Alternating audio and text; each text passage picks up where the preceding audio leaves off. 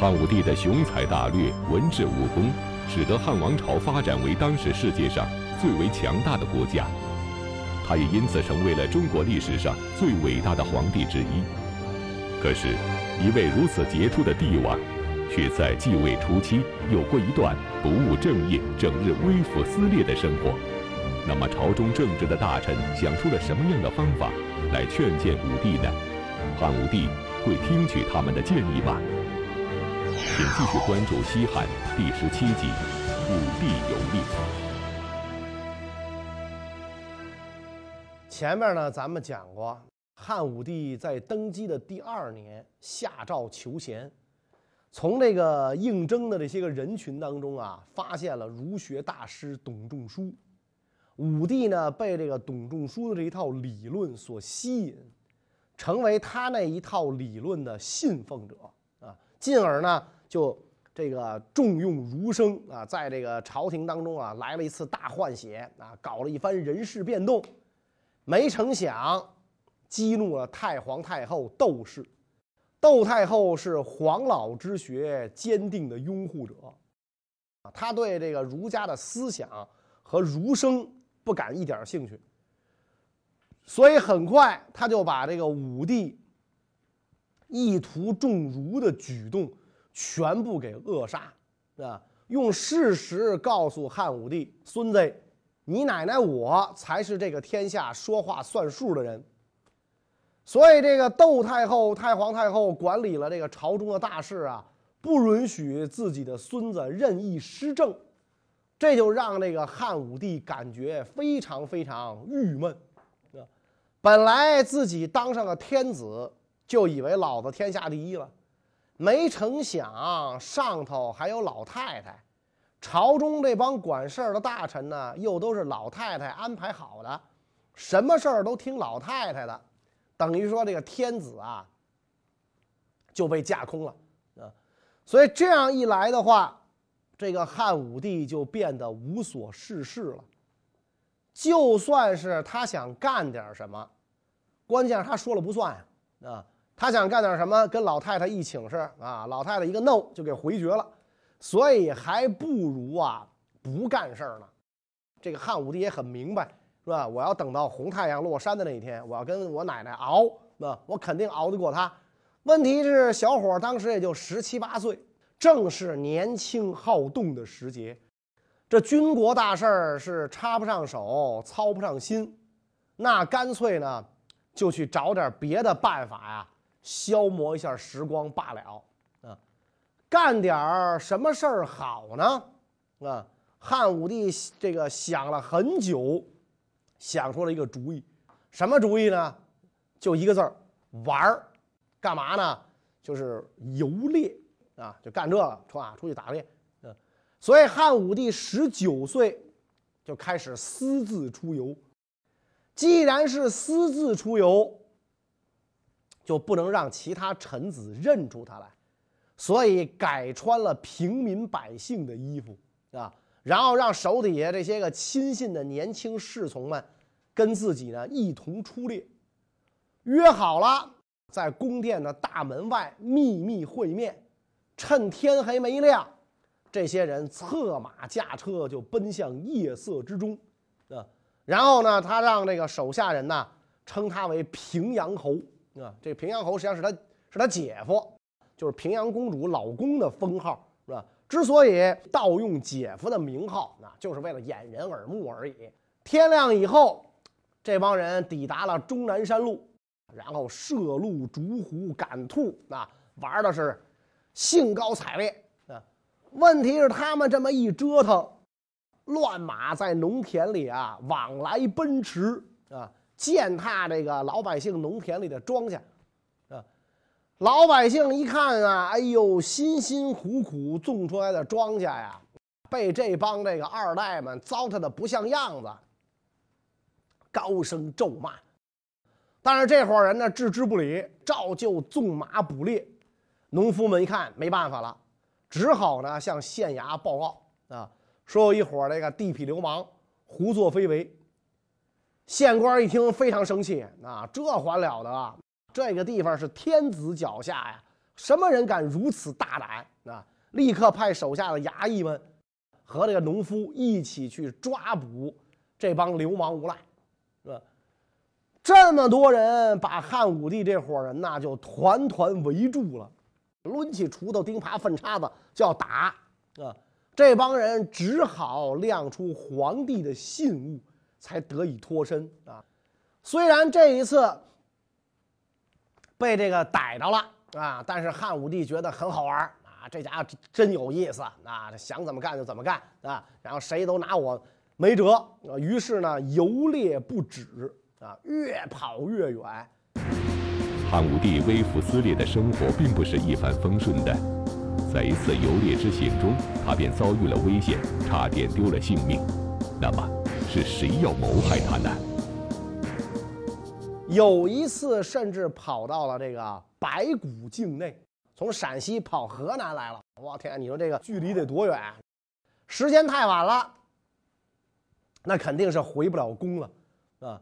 只能啊去这个旅店啊投诉啊，然后这帮人呢就跟那个主旅店的这主人要酒啊，但是这伙人的行为举止跟那个流氓无赖二百五啊没什么两样啊，言语之间可能也很不礼貌。嗨，那小子把酒拿过来，所以这旅店主人非常生气啊，说没有酒，只有尿，对吧？而且呢，这个旅店的主人呢怀疑汉武帝这一帮人是强盗。就召集了一帮青年后生，准备收拾他们。但是这店主的妻子一看这个汉武帝体态容貌，觉得不同常人，就劝阻自己的老公。老公不听他劝告，那这就是一帮这个强盗啊！我一定要把他们都干死。那然后这个店主的这个妻子呢，就劝自己老公喝酒，把自己老公给灌醉了。灌醉了之后，把自己老公就捆绑起来。啊，然后把老公招来的这些个年轻后生们啊都放走了，啊，都放走了。然后店主的妻子杀鸡做饭，摆酒招待了客人。到了第二天，这个汉武帝要返回宫中了，召见这位妇人，赏赐千金，而且任命她的丈夫做羽林郎。这店主夫妇这才如梦初醒啊，这是皇上到这儿来，我天，以后我这地儿。得保护起来了，那，得得弄一玻璃罩子给罩着，得供着，是吧？山呼万岁，叩头不止。后来汉武帝就琢磨了，哎呀，说这个，这个出来呀，有的时候道儿一远，投诉确实不太方便。啊，我一亮身份证，得给他们吓死，啊，怎么办呢？就派了一个大臣，啊，这个大臣呢叫这个武丘寿王，让他把这个呃一大片土地，啊，这个。及其价格登记在册啊，统计，然后准备把它修建成上林苑，一直连接到终南山啊，等于说呢，就要把这些个地方啊作为自己的私人游猎场啊。同时呢，武帝下诏各有关部门啊，让他们上报所属各县荒田数量，是吧？这个，然后把把这个呢给征地的百姓。作为补偿啊，所以那会儿不会说在你们家写一差推土机就上去了，不是这意思啊。武丘寿王办理回来啊，武帝非常高兴，连声称赞啊，爱爱卿会办事儿是吧？这个很顺利的就完成了这个征地拆迁工作。汉武帝大肆兴建上林苑的行为得到了太皇太后窦氏的默许，而朝中重臣大多是拥后派，他们也没有反对的理由。然而此时却有一个人站了出来，义正言辞地反对修建上林苑。这个人是谁呢？大名鼎鼎的大文豪东方朔啊！武帝继位初年，征召天下贤良方正和有文学才能的人啊，各地的士人儒生纷纷上书应聘。东方朔也给汉武帝上书啊，这上书多少字儿呢？不知道。用了三千片竹简，一百七十斤，洋洋洒洒写了一百七十斤，两个人才扛得动，把他这奏章送进这个宫里。汉武帝读了俩月才读完。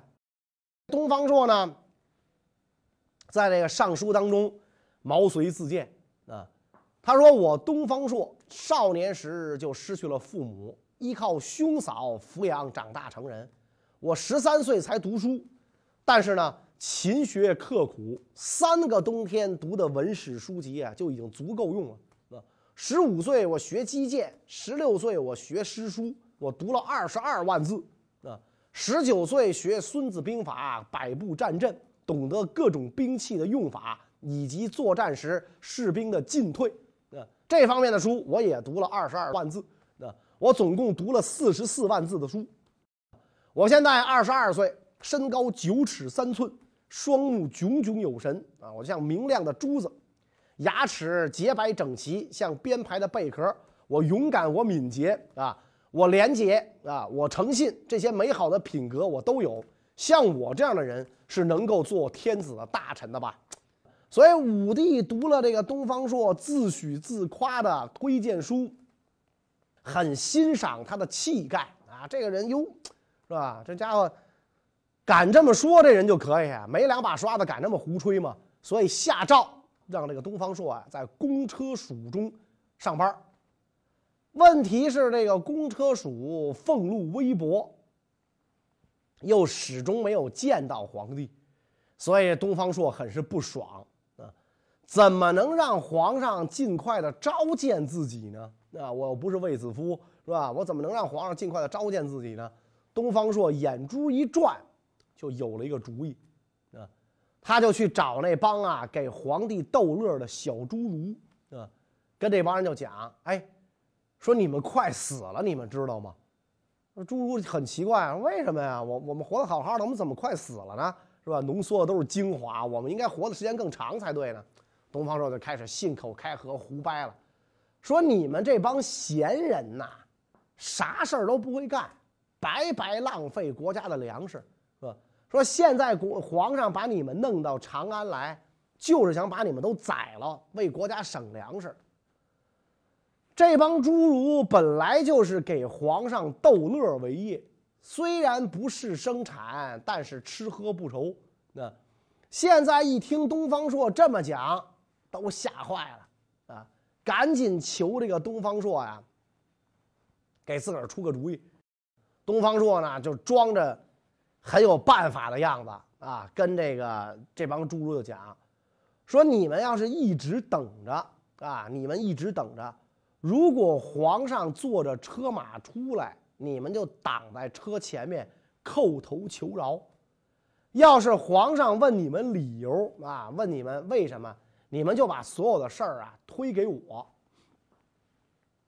侏儒一听，千恩万谢。老老实实的在宫门外等着啊！汉武帝的这车子刚一出宫门，这些侏儒整整齐齐跪在道边，叩头大哭，眼泪鼻涕抹了一脸啊！举着牌子冤啊！上访是吧？汉武帝一看这个侏儒们如丧考妣的模样，觉得很奇怪啊啊！就让那个侍从啊叫这些人来问话。听完这些侏儒们七嘴八舌的哭诉。汉武帝呢也听懂了个大概，啊，就就问他们啊，谁说的朕要杀你们啊？啊，侏儒们说是东方朔说的，啊，汉武帝听非常不高兴啊，龙颜震怒，召东方朔入宫，要办他造谣生事的罪，啊，所以这汉这个东方朔面君见了皇上还没等开口呢，汉武帝率先责问，啊，说你为什么胡编瞎话吓唬侏儒？啊，这个东方朔一看呐，自己计谋得逞，总算能见着皇上啊，压下心头的狂喜呀，跟皇上讲啊，说这帮矮子身长三尺，每月领一袋米，二百四十个钱儿。臣东方朔身高九尺，也是领一口袋小米，二百四十个钱儿，是吧？你看这帮矮子吃的都撑得慌。啊，臣却饿得要命啊！要是臣可以任用，就应该让臣有不同于他们的待遇，起码也得按照这个身高给臣发工资啊！我起码应该是三口袋米，七百二十个钱儿。那汉武帝一听，哈哈大笑啊，觉得哎呦，这东方朔太逗了，这人啊真幽默，所以拜东方朔为郎中，让他随行左右。啊，让他讲笑话给自个儿解解闷儿。所以东方朔呢，等于是跟这帮矮子一样，变成了这个这个这个这个给皇上解闷儿的了啊。有一年这个三伏天儿啊，皇上下诏啊，这个发肉啊，让这个众人啊来领肉，大家都来了。问题是负责发肉的官员迟迟不到啊！大热天苍蝇蚊子在这肉上面飞来飞去啊，看着就恶心啊！大家伙都不耐烦，可谁也不敢动，是吧？等了好久，东方朔拔出剑，自己上前咔割了一块肉啊，然后跟大家讲说：“三伏天这肉容易坏，大家快割了拿回去吧。”自己就捧着肉就回去了啊！他刚回去。管肉的这位来了，一看少了一块，特别生气。啊，一问才知道，原来是这个东方朔不等他来啊，擅自动手把肉切了一块拿回家去。这会儿估计都煮熟了，所以这个管分肉的大臣很气愤啊，就告到了皇上那儿。第二天那个上朝的时候，汉武帝就问东方朔说：“昨天赐肉。”你为什么不等诏书下来就擅自割肉回家？说你这是为什么呀？东方朔拜了又拜，站起来开始唱，啊，他怎么唱呢？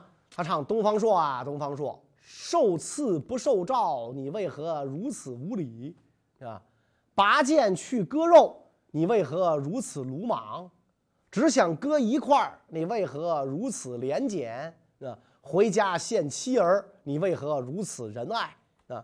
歌声一落，汉武帝就哈哈大笑，说：“你可真行啊！同志们都是批评与自我批评，你可倒好，表扬与自我表扬啊！真没见过你这样的啊！所以既然这样那，你要既然吹自己仁爱，你嫌昨天的肉少了，又赏赐东方朔一些酒肉，让他拿回家去了。”东方朔言辞敏捷，滑稽多智，常在武帝前谈笑取乐。虽然汉武帝只是把他当成排忧，但是他懂得察言观色，善于利用时机，直言进谏。那么，作为修建上林苑的反对者，他是如何劝谏汉武帝的呢？你比如这一次啊，这个皇上为了游猎方便，圈了土地做上林苑。东方朔就认为皇上这么做很不好啊，所以呢，就跟皇上呢讲啊，这一带山中出产玉石、金银、铜铁优质木材，咱们的这个各种各样的手工业啊，都要让它做原料，老百姓呢要靠它维持生活，而且呢，它盛产这个稻、梨、粟、桑、麻、竹这些物品。土地适于种植，水中有青蛙和鱼类，贫穷的人靠着这块土地可以温饱，家家富足，不必担忧受饥寒之苦啊！所以这一片土地号称沃壤，每亩土地价值一斤黄金呢。啊，说现在皇上您要把这块地儿辟为上林苑，夺取百姓的肥沃土地。啊对上，减少国家财政收入啊；对下，破坏农桑生产。所以我觉得啊，咱们不应该这样做啊。而且呢，这是我觉得不能建上林苑的第一个理由啊。如果建了上林苑，荆棘之林蔓延啊，狐狸、野兔、虎狼的活动范围扩大，破坏百姓坟墓，拆毁百姓房屋，所以这是不应该做的第二个理由。您开拓营建上林苑，周围要筑墙做禁苑，策马东西奔驰，驱车南北追逐。但是呢，这其中可有深沟大河，您为了追求一天射猎的乐趣，亲身犯险以天子之尊，所以我觉得不可取啊！这是您不应该这么做的第三个理由啊！自断财源啊，百姓不满。天子犯险是吧？商纣王和秦始皇就是爱大搞工程啊，动不动就建个最大啊，世界第一、亚洲第一啊，就建这种工程，那所以他们才完蛋。那我希望皇上您呐，不要学他们啊，不要学他们啊。汉武帝觉得东方朔说的很有道理啊，就任命他做太中大夫啊，并且呢，授以这个给事中官衔，赐黄金一百斤以示奖励。但是上林苑该建还是建了。但是东方朔是个聪明人，知道皇帝劝不动，我话也说到了，义我尽也尽到了，所以这一次这个。东方朔没提什么建议，他没提建议，另一个大名鼎鼎的文豪出头了，谁呢？司马相如。司马相如，成都人，小名叫犬子，就是狗子。少年时候喜欢读书练剑，二十多岁呢，出钱做了郎官，当了汉景帝的武技常侍，就是骑奴。后来因病退职，就到了梁国去找他这帮志趣相投的哥们儿共事。那在这个梁国，他为梁王写下了著名的《子虚赋》。子虚乌有这个词儿就这么来的。汉朝最有名的文学题材就是赋啊，一般都是呃铺陈铺陈华丽，辞藻优美，但是其实内容比较空洞啊，一般都是为这个为官方。的盛大的活动啊，工程啊，写啊，他这个司马相如是写赋的高手。司马相如是中国杰出的大词赋家，他曾与卓文君留下了一段流传千古的爱情佳话。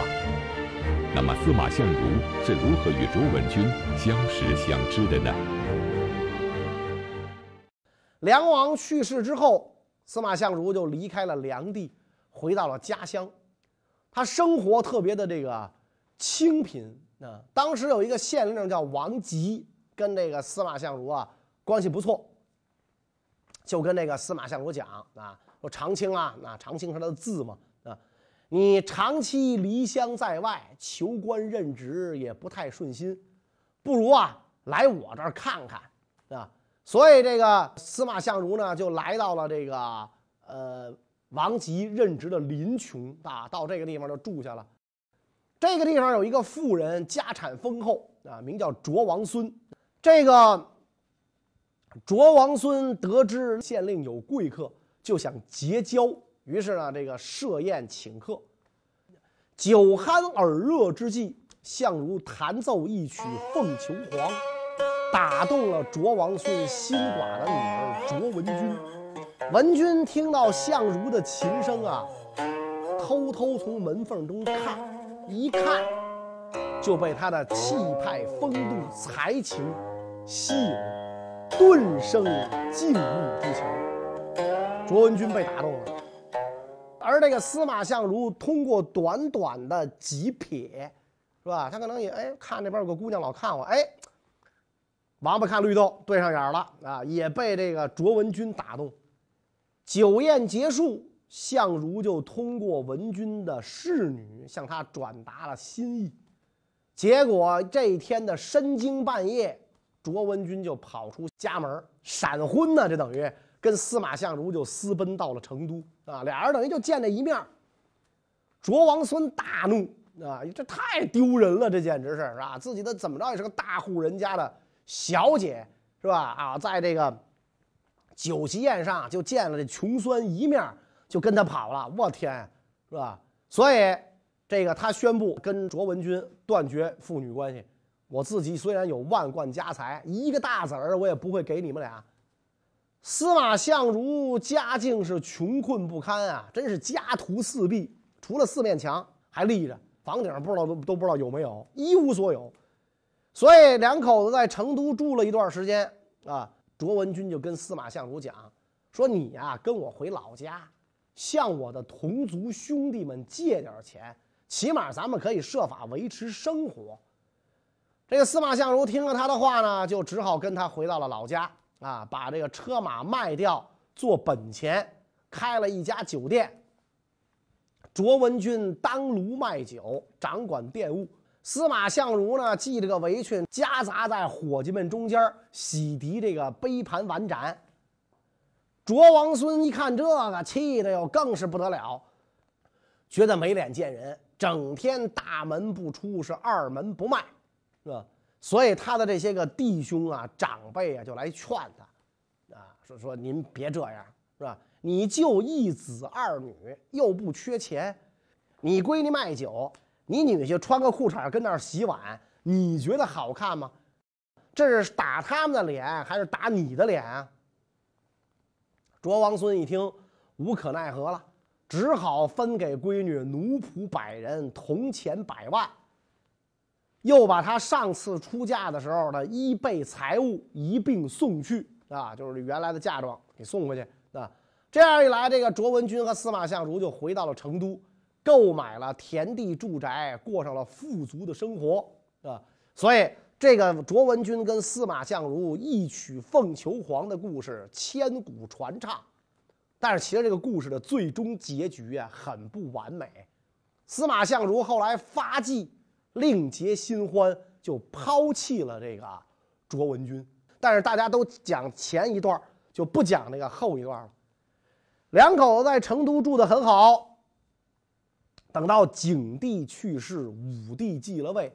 有一次看到司马相如的子虚赋，非常喜欢啊，马上招司马相如进京啊。